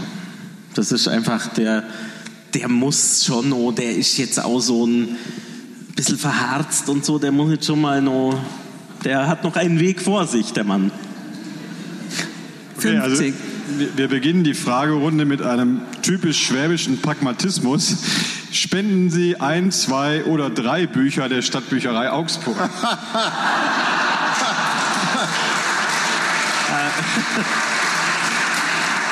eins, zwei oder drei, du musst dich entscheiden. Das ist, also, es ist nicht die Frage, ob wir spenden, sondern nur wie viele quasi. ja, natürlich. Also mein, Also eins, wer, zwei, wenn drei. nicht wir. So. Gut, haben wir das geklärt. Ja, Sind, wirklich. wenn, Also wir wenn, sind wenn man die Kartei mit den äh, nicht zurückgegebenen von mir dann löscht, dann äh, spenden wir die Bücher. Klar, ich bin Deutschlehrer, natürlich. Hier. Wir gehen jetzt über, wir haben ja gerade geklärt, dass Sie kein Ehepaar sind, trotzdem ist das Interesse immer noch groß. Wie haben Sie beide sich eigentlich kennengelernt? Haben Sie eine schöne Kennenlerngeschichte? Ja, eine lange, traurige Geschichte. ich dachte, es sei kurz und traurig. Also, eine Geschichte voller Widersprüche, kann man fast sagen. Wir haben uns kennengelernt über einen gemeinsamen Freund ähm, in der Schulzeit, also so in der, in der besten äh, Ende der 80er Jahre Weggehzeit quasi. Oder? Ja, was viele nicht äh, sehen können, äh, Herr Gruber ist jünger als ich und äh, deswegen brauchten wir, brauchten wir diesen gemeinsamen Freund, weil wir nicht zusammen in der Klasse waren und äh, der hatte, hat in Altusrück gewohnt, mit dem war ich befreundet und der war mit ihm in der Klasse. Also der hat zweimal wiederholt und dann war er bei mir in der Klasse und dann so war das. So Wie kam denn dann eigentlich die Idee, zusammen zu schreiben? Ähm, also ich glaube, dass wir diesen, diesen, diesen Plan, ah, wir müssten mal was zusammen schreiben, den, den, den gab es schon relativ lang, weil wir halt irgendwie uns schon so im Freundeskreis auch so ein bisschen als Unterhalter äh, öfter gefühlt haben und äh, aber das hätten wir nie äh, durchzogen, weil wir viel zu ergebnisorientiert sind und wir hätten quasi ein Buch schreiben müssen und das dann jemand anbieten und das hätte man nicht gemacht, aber wir hatten dann einfach den, also ich war damals noch Redakteur in Memmingen und habe die Anfrage bekommen, ob ich jemand wüsste, der einen Krimi schreiben könnte, der im Allgäu spielt. Und dann habe ich lange überlegt und irgendwann habe ich gedacht, ja, dann machen wir es vielleicht einfach selber. Und so.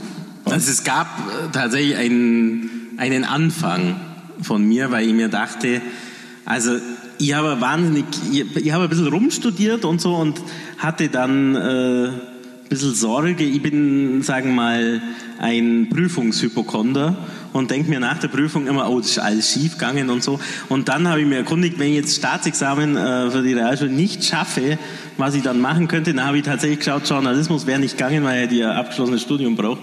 Und dann habe ich mir gedacht, dann schreibe ich halt und habe das, haben Volker mal diese ersten drei Seiten ähm, ja, also un, ungefähr Anfang von Milchgeld gab halt noch keinen Kommissar und keine Geschichte und kein nichts dahinter und so, aber äh, das lag in der Schublade und deswegen, das war quasi dann die Initialzündung, dass der Volker gesagt hat, jetzt kannst du dein Buch schreiben.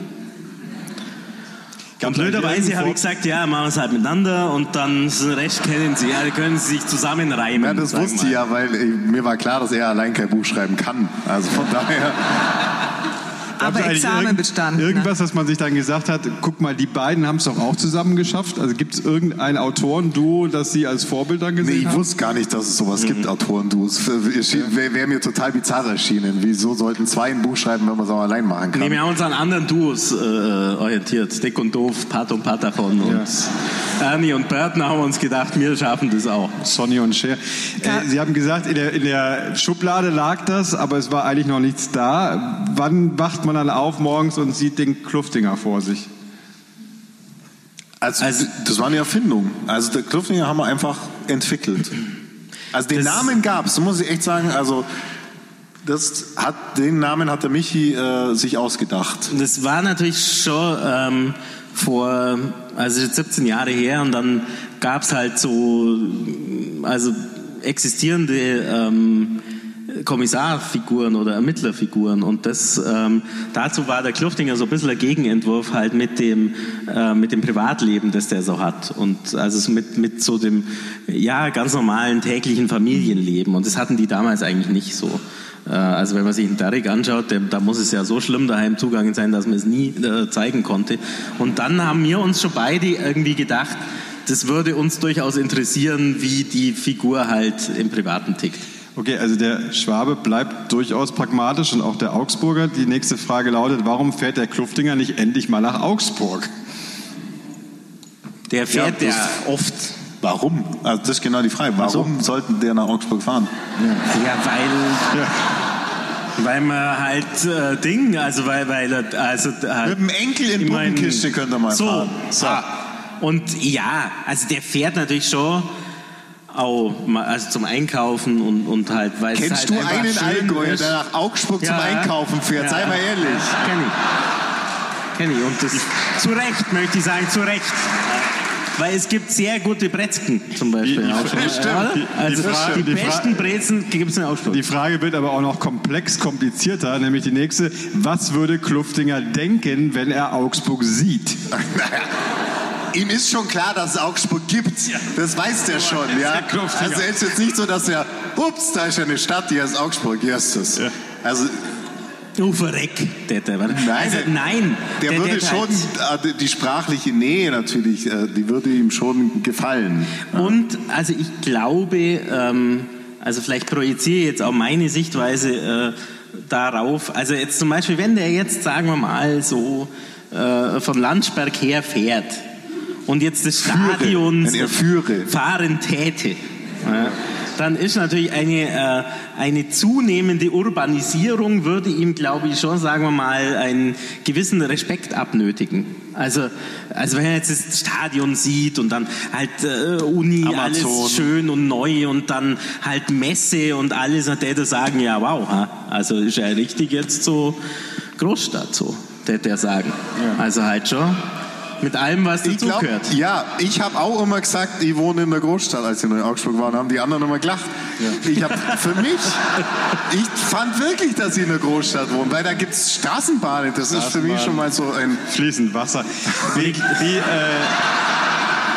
Nein, das gibt's ja bei uns alles nicht. Also Wasser schon, aber sagen wir, ähm, und das ist, glaube ich, schon, also er würde, glaube ich, schon diese Entwicklung innerhalb der letzten 20 Jahre äh, auf jeden Fall wahrnehmen. Ob es, also wie er es bewerten würde, wissen wir noch nicht, aber so.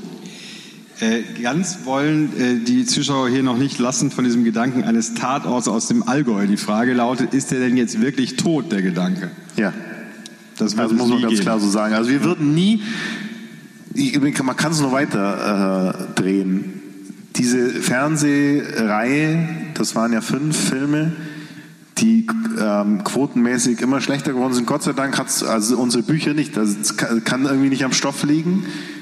Unserer Meinung nach ist da von der Struktur her und, und von den künstlerischen Entscheidungen viel falsch gelaufen. Wir würden nie nochmal, und jetzt haben wir selber die Filmrechte und können es auch wirklich beeinflussen, unter diesen Bedingungen einer Verfilmung zustimmen. Nie. Also das würde auf jeden Fall anders laufen müssen mit anderen Beteiligten und von daher würde auch so ein Tatort nicht funktionieren, weil das eben die gleichen Beteiligten wären. Gibt es denn schon zuständig sind. Pläne bei draußen, dass das verfilmt wird? Ja. Und wie weit sind die Pläne? Es ist, es ist schwierig. Äh, Man darf ja dann immer, äh, also wir dürfen tatsächlich nicht viel sagen. Es gibt ernsthaftes Interesse an, also es gibt noch keinen unterschriebenen Vertrag, aber der wird gerade ausgearbeitet. so viel kann man vielleicht schon Das sagen. hat uns auch, das war jetzt fix irgendwie, Ja. ähm, dass das, es ging sehr schnell. Also wir sogar haben die Gespräche das schon geführt, eben bevor das Buch überhaupt erschienen ist. Das war schon ungewöhnlich. Und möchtet ihr wieder mitspielen? Ich glaube, du hast ja vor allem immer mitgespielt. Nee, also ähm, wenn dann nur in so einem so, so, so einem wie, so, wie nennt man das Cameo-Auftritt. Aber was uns viel mehr interessieren würde, wäre, also die Fernsehwelt verändert sich ja gerade sehr zugunsten von Autoren. Das ist nach dem amerikanischen Vorbild äh, des Showrunners. Es werden erstens mal braucht man mehr Stoffe für die ganzen Serien und was halt gerade so entsteht für die Streamingdienste. Ähm, und die Autoren bekommen mehr Gewicht.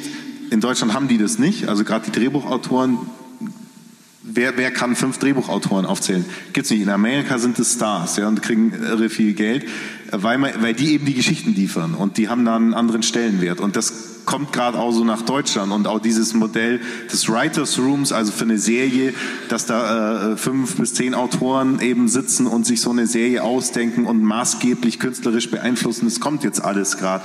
Und da mitzuwirken, das interessiert uns schon, ja. Also wir werden wahrscheinlich nicht mitspielen, aber auf jeden Fall mitmischen, das schon. Hier kommt eine Frage dazu zum Dürfen, was Ihre Familien eigentlich dürfen. Ob die schon während des Schreibprozesses in einem Buch lesen dürfen oder erst nach dem Abschluss oder sind Sie da so ein bisschen Thomas Mann mäßig? Ja, also die müssen halt, also die Erwachsenen müssen. Also das, ist, das hat sich von Anfang an so eingebürgert und so gehalten. Also die müssen schon, ähm, Ja, ist eher die Frage, ob sie es wollen. ne? ja, ja. ähm, Die, die dürften auch wahrscheinlich schon vorher, aber ähm, Also es ist schon immer schwierig, weil man möchte natürlich schon was geben, was so äh, weit fortgeschritten ist, dass man dahinter stehen kann, aber natürlich noch nicht so weit, dass man nicht mehr eine Richtung ändern könnte, wenn die Reaktion vernichtend wäre. Wie, wie, muss man sich zu Hause bei Ihnen so den Schreibprozess vorstellen? Also mit dem Skype haben wir jetzt geklärt, aber sonst muss Ruhe herrschen, wenn die Zauberer schreiben oder wie ist das? Wie? genau. Ja, schön wär's. Also äh, inzwischen haben wir unsere Büros ja beide ausgelagert in andere Stockwerke, aber früher war das halt auch äh, äh Bobbycar-Durchgangsverkehr dauernd äh, mit den Kindern. Und das ist okay. Also bei uns ist eben nicht wie bei Thomas Mann, dass man am mhm. Zimmer also Stock, Stockwerk muss. heißt Dachboden, also bei uns quasi. Und da ist dann ja doch eine gewisse Ruhe ist da ja, aber wir sind ja niemand, die jetzt ähm, auf die Inspiration warten müssen, weil der Schreibprozess bei uns ja ähm, ein bisschen vom kreativen Prozess abgekoppelt ist, dadurch, dass so viel vorbesprochen ist. Und ähm, dann ist es eigentlich handwerklich und das geht schon mit ab und zu mal Störungen und kannst du, kannst du mal meine Mathehausaufgabe anschauen. So. Aber habt ihr euch denn nie überlegt, dass ihr mal gemeinsam Büro übernehmt zum Beispiel? Mitten in Kempten, Kluftinger Büro? Ja, also wir hatten schon mal so kurzzeitig irgendwie die Idee. Also es gab, ja genau, in der Phase, wo wir beide ähm, quasi die, den Übergang gemacht haben vom, vom normalen Berufsleben zum Autor sein, das war auch ein Prozess mit, das hat, hat auch in der Familie ein bisschen geknirscht. Weil dann waren wir immer daheim und dann quasi, dass die Familie kapiert, dass man trotzdem beim Arbeiten ist obwohl man daheim ist, das war schon am Anfang schwierig. Und da haben wir irgendwann schon gesagt, dann müssen wir uns halt ein Büro nehmen, wenn es nicht funktioniert, weil wir brauchen halt auch mal äh, zwei Stunden und können da nicht zum Einkaufen gehen und nicht gerade den Müll runterbringen, weil wir jetzt halt nicht da sind eigentlich. Aber in dem Büro wäre es natürlich auch, also wir, wir schreiben ja am Nachmittag normalerweise dann zu Hause in so Schreibphasen und dann wäre es auch ein bisschen so das, das Zwei-Bettzimmer-Problem, wenn dann jeder irgendwie in seiner Ecke liegt und schreibt und sagt, es wäre auch irgendwie. Liegt? Ja, ich liege ja aber in meiner Hängematte beim Schreiben, ja, wie du ja das vielleicht. erklärt manches. Weiß, weißt. Hier ja, drum sind meine Texte so ausgeglichen und relaxed, kann man sagen. Hier stört sich jemand an Ihrer Behauptung, dass Kluftinger als Groteske verfilmt worden sei. Und zwar, ich finde die Person als Allgäuerin authentisch, nicht grotesk. Ich kenne solche Leute. Ja. Ja, das sind keine Allgäuer, hoffentlich. Ja, Groteske ist es, ist es nicht gewesen. Also Groteske ist sowas, finde ich, wie die Eberhofer, die ja super funktionieren, die entschieden sagen, wir geben dem Affen Zucker, wir übertreiben total, wir filmen die Leute mit Weitwinkel ganz nah, dass die Gesichter auch noch verzerrt sind da ist es klar. Und bei Kluftinger war es eben nicht klar. Was ist das jetzt eigentlich? Erzählen die jetzt ernsthaft einen Kriminalfall? Dazu ist es eigentlich, äh, sind die zu, zu doof, die da rumlaufen? Oder, oder wollen sie eigentlich einen Allgäuer zeigen? Dazu äh, sind, sind die Lebensumstände dann auch wieder zu überzeichnet. Also das hat einfach, das war zu unentschieden vielleicht. Tatsächlich gibt es natürlich also Leute, die so sind. Ähm, und es sind ja auch also als Einzelfiguren ähm, im Prinzip Charaktere, die auch hinhauen im Film. Ähm, nur sozusagen in der Gesamtheit ähm, ihrer, ihres Auftretens ist es sagen wir mal, als Prototyp für die, für die Region schon schwierig. Und wir haben immer versucht, also unser Bild, das wir vom Allgäu im Kopf haben, ist halt das Allgäu, in dem wir leben. Und da gibt es halt auch viele Nicht-Allgäuer. Und zum Beispiel war beim Casting für den Film Voraussetzung, dass jeder bis in die kleinste Nebenrolle, Statistenrolle, es mussten alles Allgäu-Sprechende sein. Also, äh, die müssen all Dialektsprecher sein. Und das ist halt auch nicht, das, so ist es halt nicht. Ja. Gibt es Kluftinger in anderen Sprachen? Die Frage kann ich beantworten, ja. Ne? Aber ich glaube, ein Erfolg ist es nicht richtig im Ausland. Naja, also. Der chinesische Markt. Also der mazedonische Markt ist nicht der größte, aber. Ähm, Nein, äh, wir haben jetzt sagen wir mal, die ganz großen Sprachen äh, haben sich uns jetzt noch nicht geöffnet. Naja, also Chinesisch und Japanisch. Ja, und aber da ist es doch eher marginal, glaube ich. Russisch ja, auch, oder? sprechen Russisch? viele Leute. Russisch, genau, ja. Also erstaunlich, äh, es gibt kein französisches und kein, äh, kein äh, englisches äh, Exemplar unserer Bücher. Aber nennenswerte Verkaufszahlen im Italienischen In tatsächlich. Italien, immerhin, ja. Ähm, da scheint es wohl ganz gut zu funktionieren. Und die anderen Also entweder äh, betrügen uns die anderen ausländischen Verlage alle so, weil wir da nie irgendwelche Abrechnungen sehen, oder die haben es nach drei Exemplaren eingestellt, ich bin mir nicht ganz sicher. Äh, in Osteuropa war es auch schwer, also Tschechisch, Polnisch Ja, und so. Polen, Polen auch schon Lesungen gemacht, Ja. das war auch ganz lustig. leckeres Essen geben damals. Auf Deutsch oder auf Polnisch? Auf, auf Deutsch und ähm, äh, simultan übersetzt. Wow, okay. Mit, mit so Knopf im Ohr und so, das war. war Weil Sie die Abrechnung erwähnt haben, äh, es ist immer noch die Regel 50-50, oder? Haben Sie Aber sowas von eisern ist die? Regel 50-50, die wurde noch nie gebrochen. Sprechen da eigentlich eure Familien mit, wenn ihr jetzt zum Beispiel hier den Genrewechsel macht und sagen, nee, bleibt beim Kluftinger, wir haben nächstes Jahr die große Amerika-Tour vor? Ja, das Dach muss repariert werden. Ähm, eigentlich nicht. Nee. Also- Also, also- das schon. Also die, die sagen, klar, die fragen wir natürlich schon bei so strategischen äh, Entscheidungen, was sagt ihr dazu, aber äh, machen was, die sagen, tun wir nie. Also Naja, jetzt schon mehr. Also, weil die ja mal gesagt haben, beide, äh, wir sollen das Comedy-Zeug nicht so machen und dann, da hört man jetzt schon mehr drauf. Schon deutlicher. Wobei Sie ja, glaube ich, mal gesagt haben, dass man als Lehrer eh schon ohne Kabarettfähigkeit den Lehreralltag gar nicht aushält, oder? Nee, das ist schwierig. Das schwer. Es sind ja immer so ein Akter, 45 Minuten Impro-Theater, muss man sagen. Ja, ja. Weil und darauf, also das ist dann schon wichtig. Also auch für die, sagen wir mal, Zuschauerbindung äh, muss ein gewisses Schauspiel dabei sein. Hier Weil es macht ja am Lehrer jetzt, ich weiß nicht, ob ich das Geheimnis öffentlich verraten darf, aber es macht am Lehrer ja persönlich nichts aus, wenn die Schüler keine Hausaufgabe haben. Aber die müssen das Gefühl haben, dass sie einen damit persönlich verletzen. So. Aber unter, es muss unter uns bleiben, weil sonst funktioniert das bayerische Der Schulsystem nicht mehr. Jetzt kommt eine Frage mit fünf Ausrufezeichen. Was heißt, was bedeutet Primmel?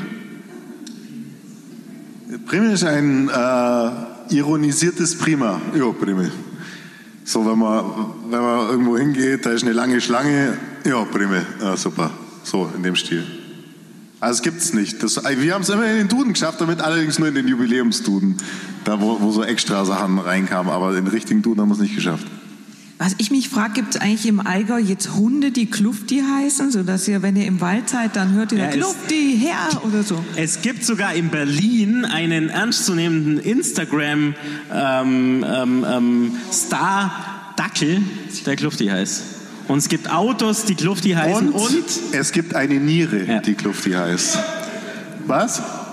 Ist anwesend? Ja, super. Hat uns nämlich geschrieben auf, unseren, auf unserem äh, sozialen äh, äh, äh, Account. Anscheinend gibt es äh, bei, Niere. bei, ja, bei Ja. Nieren, also äh, Ihre Sie Niere können es besser erklären. oder? Bei, bei äh, Patienten, die sich Nieren transplantieren lassen, die geben denen oft einen Namen und der Herr hat anscheinend unsere Bücher gelesen in der Zeit und hat die Niere Klufti genannt. Das finde ich sensationell.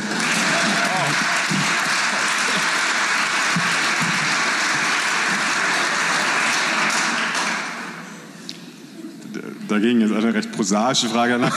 Weil- weil- weil- weil- ich bin auch immer völlig geplättet von dieser Nierengeschichte. Aber weil- weil- weil- was ist Ihr Lieblingsbuch? Von uns jetzt oder überhaupt? Wie auch immer. Ja. Ach so. Ja. Paul Watzlawick Anleitung zum Unglücklichsein kann ich jedem nur sehr empfehlen. Habe ich das ist auch das einzige Buch, das ich glaube ich schon zehnmal gelesen habe. Und Sie? Ja, ist wohl doch nicht so viel mit dem literarischen Nein, Lesen. Es gibt Soll ich eins empfehlen? Ah, jetzt, wenn ihr jetzt meint, sagt, das ist äh, wirklich so ein, äh, eher so ein Depri-Buch. Sag halt, lustige Taschenbuch ist doch okay. Ich meine, da muss man, da kann man doch dazu stehen. Nein, das ist äh, die Straße von äh, Comic McCarthy, aber das kennt eh keiner und das ist, will ich auch jetzt, muss er jetzt nicht weiter Ah, erklären. ja, mei. ja, ich habe gesagt, das ist jetzt langweilig, aber es ist Wie, so. wie äh, ist es denn überhaupt im Thriller-Genre? Äh, also irgendeinen Krimi-Autoren oder Thriller-Autoren, den Sie besonders verehren? Also ich habe immer wieder, also als es mit den Schweden-Krimis mit Bankell losgegangen ist, ich das so, ich habe früher äh, als Kind äh, äh, Conan Doyle gelesen. Also äh, immer interessiert an neuen Autoren auch, die so kommen. Also ich habe da nie einen, der, wo ich immer dabei bleibe, wechsle dann auch irgendwann. Ich fand äh, die, die Haas-Geschichten äh, super in Österreich. Also es gibt, gibt so viele tolle Sachen da. Also ich lese im Moment gerade das Neueste von Martin Suter und ähm, also das ist halt so ein, da warte ich halt jedes Mal drauf und bestelle auch bei Amazon, wenn es da ist. Also ich bestelle natürlich nie was bei Amazon, aber ich schaue, ich meine, also ich wollte, nein, also das ist jetzt nicht falsch verstehen. Ich meine, ich schaue bei Amazon, um es dann im örtlichen Buchhandel mir zu kaufen. Ja, ähm, zu bestellen. Also ich habe ja gar kein, ich habe ja diesen Tolino und also äh, auf jeden Fall bestelle ich es mir mehrmals auf allen Kanälen äh, die Bücher von Martin Sutter, weil die sind tatsächlich äh, nie eine Enttäuschung und wahnsinnig äh, tolle Figuren. Okay. Und liest man die auch so, dass man sagt, da lerne ich noch, da gucke ich mir was ab? Ja. Also jetzt zum Beispiel der Almen, das ist halt also das ist, also da geht's mir halt wie, glaube ich, manchen Leuten beim Kluftinger und den würde den wird man halt einfach gern kennenlernen und das ist halt, also und da ist man auch ein bisschen neidisch, dass, dass dem so jemand eingefallen ist. Wie viel lernt man denn eigentlich so vom Auftreten anderer Schriftsteller, auch wenn man auf Buchmessen und Ähnlichem unterwegs sind? Ich habe ein Zitat von Ihnen gefunden. Da schreiben Sie, wir haben zum Beispiel von einem Schriftsteller erfahren, dessen Namen wir jetzt hier nicht nennen, dass er bei jeder Lesung eine weiße Tischdecke verlangt und immer seine eigene Schreibtischlampe mitführt. Also wie, wie exzentrisch muss man sich diesen Betrieb vorstellen? Je literarischer, desto exzentrischer. Ist wirklich so. Und auch äh, Gott, je. Peter Hank. Ja, ja, also und, und äh, umso miesepetriger auch. Also gern mal ähm, auf der letzten Buchmesse, auf der wir waren, gab es so ein äh, Autorenessen, was echt total nett war. Da war äh, Nele Neuhaus und äh, Christian Berkel und so. Und äh, gerade lustig war es. Und dann saß halt äh, ein österreichischer Autor und hat echt so den Abend allen versaut, weil er halt einfach so schlecht drauf war. Aber es gehört halt zu seinem Image. Also das ist kein ich finde nicht, dass es wahnsinnig ähm, exzentrisches Genre ist, aber es ist ein sehr eigenbrötlerisches. Klar, die sind halt meistens äh, allein daheim und äh, gehen oft auch nicht gern auf Bühnen. Und ähm, die sind schon schwierig, die Autoren. Also mit, wollen auch oft keinen Kontakt zu anderen Autoren. Wir haben oft Lesungen schon gehabt, so, wo halt viele Autoren lesen. Und wir waren immer, wir sind immer in die Lesungen von den anderen reingegangen und nie jemand zu uns, weil die das nicht machen. Aber es, mir interessiert es halt auch. Ja? Ich, ich schaue mir halt gern das an, was die so machen. Aber das Interesse ist, glaube ich, nicht so verbreitet in der Autorenschaft. So eine Buchmesse macht die euch Spaß? Ja, eigentlich schon. Das ist schon. Also das ist halt tatsächlich the place to be während, also für einen Autor einfach. Also Endlich mal feiern, weil ihr das ja ansonsten nicht tut. Ne? Feiern es und gibt immer weniger Partys, das ist das bisschen das Problem, das kennst du auch, ja, bist ja auch viel auf Messen unterwegs und das hat sich ja verändert, ja, die, das sparen die Verlage immer als erstes ein, die Partys, also, äh, aber an sich ist es toll, ich finde also, das, da wumselt's, da feiert sich die Branche selber und das ist schön. Und da ist aber auch schön, einfach mal halt drüber laufen und schauen, was, was es sonst noch alles gibt. Ihr, ihr wart ja dieses Jahr nicht auf der Buchmesse und ich habe mich eigentlich gewundert, warum legt man als Autor, als Autoren nicht Wert darauf, dass man pünktlich zur Buchmesse mit seinem Buch da ist, die maximale Aufmerksamkeit bekommt? Ja, wir hatten, also das war tatsächlich im Schwange, ob wir einen ET, zu, also einen Erscheinungstermin zur Buchmesse machen oder nicht. Und das war jetzt mal ein, ein Experiment, das sozusagen jetzt in den Herbst reinzuziehen. Ja, du hast natürlich, die Branche hat die maximale Aufmerksamkeit zu dieser Zeit, aber der einzelne Titel natürlich nicht, wenn alle zur Buchmesse rauskommen. Also ist schon auch äh, eine Überlegung, ob man das nicht entzerrt, davor oder danach erscheint. Davor ist immer in Bayern ein bisschen schwierig, weil da gerade die Sommerferien gerade so ausklingen. Danach äh, schien uns jetzt der bessere ET oder im Verlag vor allem. Außerdem äh, weiß unser Verlag, wenn wir auf die Ulstein-Party gehen, dann steigt die Getränkerechnung, weil mir ja, weil es ja nichts kostet. Und dann muss man es ja alles rausessen und raustrinken und deswegen laden die uns wahrscheinlich nochmal ein, oder? Also so. Ja, man weiß es nicht. Aber es ist schön, Buchmesse ist immer schön. Hier kommt noch eine Frage aus dem Publikum und zwar eine ganz einfache. Welche Frage würden Sie sich selber am ehesten stellen? Die wird mir, ich finde die total uninteressant, die wird mir eigentlich nichts fragen. Ich habe eine Frage an dich. Und zwar, wenn ihr mit dem Volker äh, diese Erfolge, also Bucherfolge, hat er dann gescheit was ausgeben oder war es mehr ja. so, ja, äh, holt ihr euch halt einen Kaffee in der Kantine und zahlt selber dafür? Also das würde mich echt mal interessieren. Er hat sich sehr mit uns gefreut.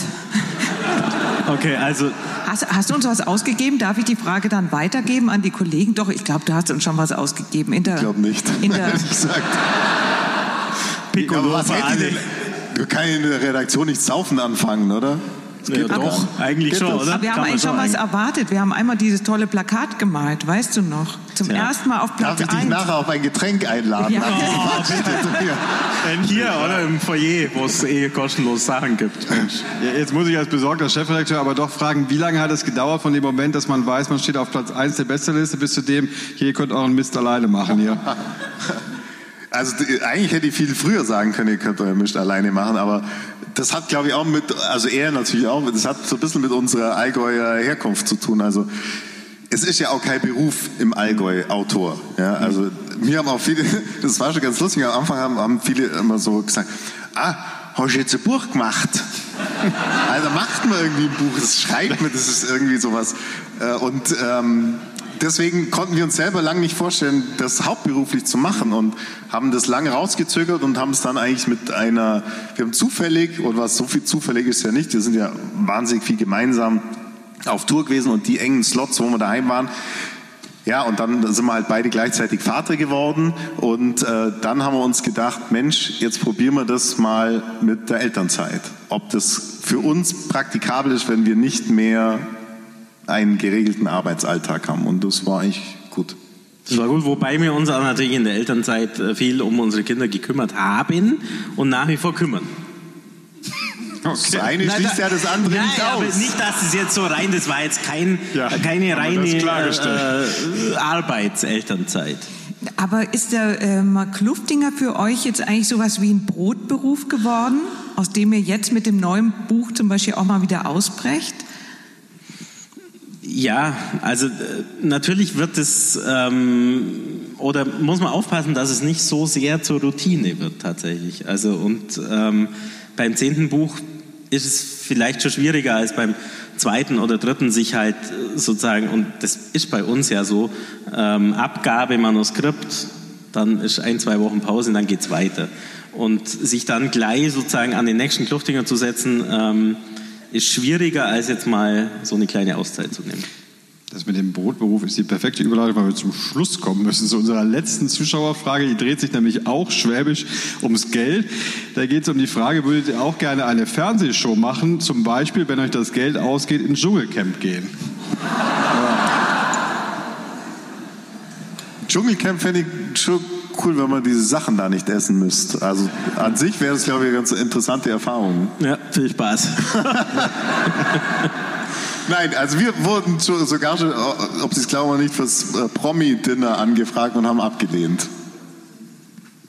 Ja, also na, man muss auch nicht alles machen irgendwie und so. Wetten, das gibt es ja nicht mehr und dann, ach nee, muss auch nicht sein. Kein Dschungelcamp, nehme ich an, weil diese Prüfungen werden wahrscheinlich nicht verschwinden. Aber ein wunderbarer Abend mit Ihnen beiden. Ganz herzlichen Dank hier. Schön, dass Sie da waren. Vielen Dank. Danke. Danke.